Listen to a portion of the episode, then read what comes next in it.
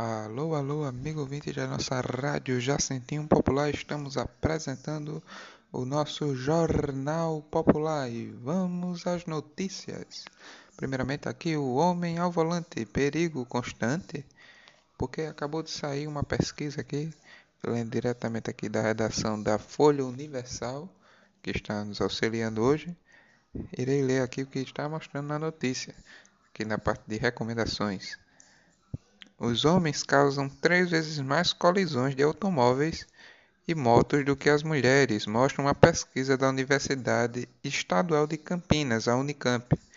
Antigamente havia menos mulheres dirigindo, o que poderia ser atenuamente nos números relativos a elas, mas atualmente esta alegação não pode ser mais usada pois os dois gêneros tem quase o mesmo número de condutores de veículos. A velha piada sem graça, mulher ao volante, perigo constante, não faz sentido.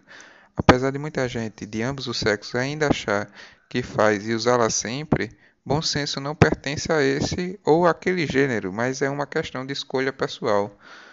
Então, isso, né, se a gente for analisar do momento de tudo, o, o aquela piada machista, sem graça, tudinho, que sempre diz, homem ao volante perigo constante, mulher tem que dirigir fogão, que, não, mulher no volante perigo constante, mulher tem que dirigir fogão, na realidade, quem é o lascado no volante na história é o homem, e o homem sempre fazendo macacada. Provavelmente porque o homem ele se acha mais bruto, ele se acha que ele pode mais tudo, e mulher sempre mais precavida, tudinho. Por causa disso que acontece menos acidentes. O homem, meu Deus.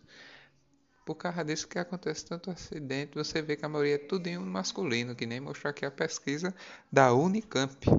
E a outra notícia é que os, os médicos da que cuidam do Pelé na, no Hospital Albert Einstein já chamaram a família. Infelizmente, quando imaginamos isso, quando isso acontece, do médico chamar a família de qualquer um que seja, sempre, infelizmente, é trazendo uma notícia ruim de piora, tudinho. Ou pedir a Deus seja uma melhora muito repentina e ele precisa chamar, não sei. Mas normalmente é sempre algo sobre piora. Então, Vamos ver daqui para frente no que vai se dar e como vai ficar, né?